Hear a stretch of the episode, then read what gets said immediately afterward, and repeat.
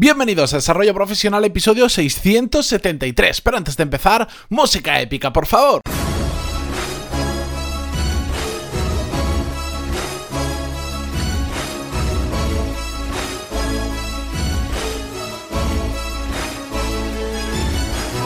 Muy buenos días a todos y bienvenidos un jueves más a Desarrollo Profesional, el podcast donde hablamos sobre todas las técnicas, habilidades, estrategias y trucos necesarios para mejorar cada día en nuestro trabajo. En el episodio de hoy vamos a hablar sobre hacer exactamente lo contrario a lo que normalmente harías. Y bueno, esto realmente viene de una historia que, recuerdo el otro día a través de una publicación, lo recordaban, em, pero es una historia muy interesante de una serie que para mí, eh, bueno, es mi serie favorita, se llama Seinfeld, es súper antigua, mm, para poneros en contexto, es digamos la que puso de moda el tipo de series tipo Friends y todo esto, pues esta es un poco antes. Si la veis ahora, pues todo el, digamos, toda la imagen es como súper retro, porque yo creo que es de los finales de los 80, principios de los 90, por ahí más o menos, pero bueno, es una serie que fue súper famosa, eh, creo que el protagonista, que es Seinfeld, que es un humorista, batió el récord de la persona más pagada por episodio y rechazó un contrato, creo que eran 10 millones por episodio de dólares. Bueno, una barbaridad. La cuestión es que en uno de los eh, episodios exactamente, uno de los protagonistas de la serie, que allí se llama George Constanza,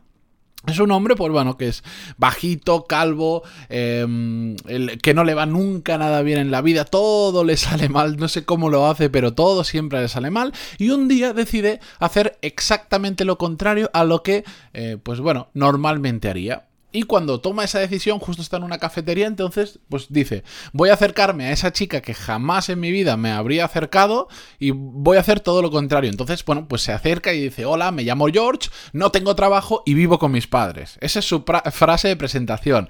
Evidentemente, como esto es una serie que pasa, pues que empieza a salirle todo súper bien. Y como le sale muy bien con esa chica, pues decide durante todo el día hacer exactamente lo contrario a lo que normalmente haría y cada vez que hace eso le empieza a hacer, le empieza a ir espectacularmente bien. Y esta escena, que evidentemente esto es una serie, hacen que todo salga como les interesa que les sale, lo exageran, etcétera, etcétera, también es una buena forma de aprender y de plantearnos. ¿Y si hacemos la prueba un día de hacer lo mismo que esta persona? Y ya no me refiero solo a ligar y cosas así, sino en el trabajo. Porque realmente en muchas ocasiones vivimos muy condicionados por lo que puede pasar, lo que pueden pensar otros, o todas esas cosas que pasan por nuestra cabeza, esos posibles escenarios negativos que pasan, que hacen, pues que muchas cosas dejemos de hacerlas o sobre todo de decirlas. Y como consecuencia de esto, no os dais cuenta la cantidad de oportunidades que se nos escapan por ello.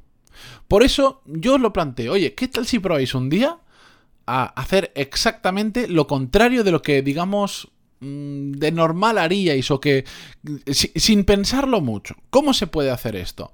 Bueno, al final es lo contrario de lo que nos salga, vamos a llamarle instinto, sé que no es el instinto, pero de lo que normalmente haríamos, pero con las siguientes consideraciones. No nos tenemos que volver locos, eh, porque no se trata ahora de repente de ser unos kamikazes, y sobre todo hay que hacerlo siempre que por hacerlo vayamos a aportar algo de valor. No se fal no, no, o sea, no se trata de, ir a lo contrario de todo simplemente por ser contrario, ¿de acuerdo? Tienes que, tienes que eso que vas a decir aporte valor, pero que igual es algo que en otra ocasión no lo habrías hecho. Y como por ejemplo, os pongo unos cuantos casos para ver si os sirven de inspiración en situaciones profesionales en los que en lo que lo podemos aplicar.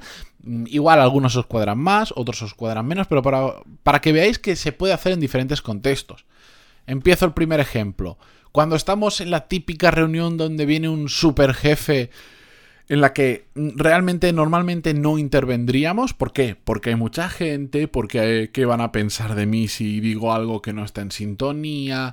Porque mm, si hay muchos jefes, mejor que hablen los jefes y no hablo yo que no lo soy, etcétera, etcétera. Ese es un buen caso hacerlo. De hecho, conozco una persona que es experta, es un caso extremo y eh, tiene muchas peculiaridades esa persona y por eso lo puede hacer también, porque es extremadamente inteligente, entonces lo compensa, pero es experta en dinamitar reuniones. Ese tipo tipo de reuniones donde mm, hay literalmente 20 personas y hay como 5 o 6 jefes y el resto están, no se sabe por qué están, porque al final solo hablan los jefes, porque es como un ambiente donde te cohibe hablar y todo esto, pues él es especialista en, en romper la tensión hablando cuando no le tocaría hablar hablar y lo que pasa es que además es muy inteligente y aporta muchísimo valor cuando habla. Pero esto lo podemos hacer realmente todos. No tenemos que cohibirnos porque venga un super jefazo o venga quien venga. Si nosotros mm, tenemos algo realmente que aportar a esa reunión, hacedlo, porque de normal yo estoy seguro que la gran mayoría no lo haría. Otro caso, bueno, pues ese favor que te pide un compañero para que le ayudes con algo que tú sabes por adelantado que es un marrón, que te va a meter en una tarea que yo qué sé, que normalmente no lo harías, hazlo. Un día, no estoy diciendo siempre, hazlo, prueba a hacerlo. Lo que lo contrario a lo que tu instinto te diría que tienes que hacer.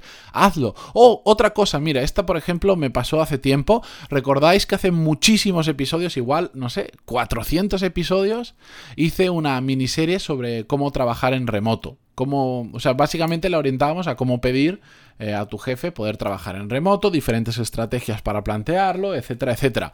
Y recuerdo que cuando hice la serie, al poco tiempo, Varias personas, no una ni dos, sino unas cuantas, no recuerdo ahora el número exacto, me escribieron diciendo, pues oye, desde que escuché la serie me atreví, me envalentoné, se lo pedí de jefe y me ha salido bien. Alguna de ellas había conseguido un día a la semana trabajar en remoto, pero varias de esas personas estaban trabajando en remoto prácticamente casi toda la semana. Podían elegir ellos cuándo trabajar o no en remoto. Y todos coincidían en una misma cosa, que es me atreví a pedirle a mi jefe lo que de otra manera no me había atrevido jamás a hacerlo y que en mi empresa nadie lo había hecho. Y soy el primero que está trabajando así. Y después de mí sé que van a venir otros y genial. Yo me alegro muchísimo. Pero ¿por qué? porque hicieron lo contrario a lo que habían hecho eh, a lo que habrían hecho en cualquier otra situación. En parte bueno pues inspirados por eh, por tener unas técnicas por conocer cómo hacerlo etcétera etcétera otro caso muy diferente, pero que a mí me gusta mucho, pues defender tu postura ante alguien que normalmente pues no lo harías. Bien puede ser tu jefe, porque es que es mi jefe, ¿cómo le voy a decir que eso que está haciendo está mal? ¿O cómo le voy a dar, cómo no le voy a dar la razón y voy a llevarle la contraria? Bien puede ser también un compañero que tenga en eso más experiencia que nosotros o que lleve más tiempo en la empresa, que esto lo he escuchado muchas veces, no, es que como lleva tanto tiempo en la empresa, a ver quién le dice algo, etcétera, etcétera. Esos son otro tipo de situaciones donde también lo podemos hacer. Y digo que me gusta mucho este tipo de situación porque es algo que ya hace años aprendí a que mm, me da igual quién tenga delante, me da igual cuál sea su cargo en la empresa y me da igual cuál sea sobre todo su título en LinkedIn, que si creo que puedo aportar y tengo algo interesante que decir, lo diré. En mi caso, ya para, para, aterrizarlo un poco, desde que empecé a pensar menos en lo que podían pensar de lo que decía o las consecuencias que podían tener algunas de las acciones que hacía, empecé, ¿cómo decirlo?, a ser como más natural y a sentirme mucho más cómodo en determinadas situaciones que antes no me resultaban porque, bueno, a mí ya veis que me gusta hablar, me gusta mucho dar mi opinión, entonces en ese tipo de situaciones en las que estás cohibido, pues dices, ostras, que yo aquí creo que podría hacerlo mejor, o podría contar, o podría ayudar, o podría aportar, pero te callas por el que pensarán, a ver cómo vas a hablar tú si hay tanto jefe, pues a mí no me hacía sentir cómodo en ese tipo de situaciones porque creía que podía aportar. Cuando empezó a darme un poquito igual, pues empecé a aportar y todo empezó a funcionar mucho mejor. También em, em, con esto empecé a aportar más a la empresa en la que estaba trabajando o en todos los proyectos eh, por los que he pasado gracias a eso. Y también me permitió empezar en parte a desatar em, mi potencial. Es decir, ya no lo dejo escondido porque a ver si no tengo yo tanta razón o a ver si eso que yo creo que es muy bueno no lo es tanto, que puede serlo perfectamente. Pero lo digo, aporto, lo razono y si después no funciona no pasa nada. Pero ¿y si sí? La cuestión es que desde que empecé a hacer esto ha habido dos consecuencias muy fáciles de ver. La primera es que mm, poco a poco me empezaron a tener más en cuenta. ¿Por qué? Porque vieron que habían personas que aportaban y habían personas que no aportaban. Que siempre que eh, hablo, siempre que digo algo, mm, aporto. No siempre. porque a veces me equivoco mucho. Lo que pasa es que intento razonarlo. Entonces, aunque el resultado de lo que yo diga no sea el correcto, el razonamiento nos puede llevar a otro sitio que no lo esperábamos. Y por lo tanto, cada día me empezaron a tener más en cuenta. Y como segunda consecuencia de todo esto es que poco a poco me empezaron a aparecer, nuevas oportunidades profesionales. ¿Por qué? Bueno, porque cuando tú empiezas a aportar más, cuando mm, empiezas a hacer que te oigan, la gente empieza a verte, también la gente te empieza a tener en cuenta para otras cosas. Y eso son oportunidades profesionales. La cuestión, y algo que no tenemos que eh, dejar pasar, es que hay un proverbio chino que lo define muy bien, que dice el clavo que más sobresale es el que más golpes se lleva. Entonces, estas estrategias están bien, pero tenemos que asumir que nos vamos a llevar no uno, sino unos cuantos golpes, porque muchas veces vamos a intervenir en momentos que realmente no deberíamos intervenir, porque muchas veces vamos a decir cosas que no son correctas y se va a notar y nos lo van a decir, pero yo creo que a la larga si lo hacemos con cabeza y sobre todo lo recomiendo encarecidamente, si lo hacemos cuando realmente creemos que podamos aportar algo en nuestra intervención, lo recomiendo encarecidamente. No se trata de hacerlo por hacerlo, se trata de hacerlo con cabeza. Así que ya lo sabéis, si hoy tenéis una reunión, mañana tenéis una reunión, o cuando sea, y os encontréis alguna de estas situaciones que os he dicho, empezad a aportar más de lo... Empezad a hacer lo contrario a lo que hacéis normalmente, que suele ser callarnos. Empezad a aportar. Ya veréis como poco a poco, mañana no, ni pasado, pero poco a poco se empiezan a ver resultados. Con esto, yo me despido. Hasta mañana viernes que volvemos y terminamos la semana con un nuevo episodio. Muchísimas gracias por estar ahí, por vuestras valoraciones de 5 estrellas en iTunes, vuestros me gusta y comentarios en iVoox. Y hasta mañana. Adiós.